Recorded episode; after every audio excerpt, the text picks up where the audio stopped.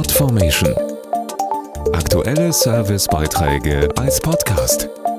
Regelmäßige Infos und Tipps aus den Bereichen Gesellschaft und Soziales. Viele Menschen möchten in der Weihnachtszeit etwas spenden. Die Auswahl ist groß, da etliche seriöse Hilfsorganisationen um Unterstützung bitten. Und in diesem Jahr steht ein Thema im Mittelpunkt, das Millionen Menschen weltweit immer mehr betrifft, der Kampf gegen den Hunger.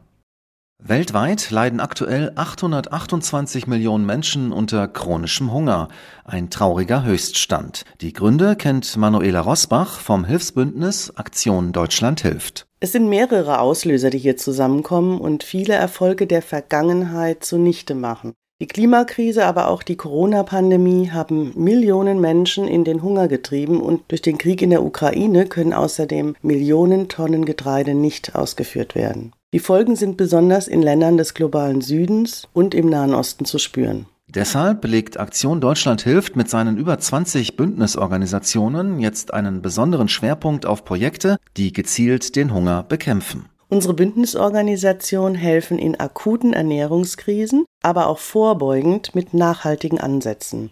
Das sind beispielsweise ökologische Anbaumethoden zum Schutz von Ernteausfällen. Dort, wo die Not am größten ist, leisten wir medizinische Hilfe für Menschen mit akuter Mangelernährung. Das geschieht unter anderem mit speziellen mobilen Kliniken. Außerdem helfen wir mit Nahrungsmitteln und Trinkwasser und verteilen nicht zuletzt Geld und Lebensmittelgutscheine, damit Menschen sich selbst versorgen können.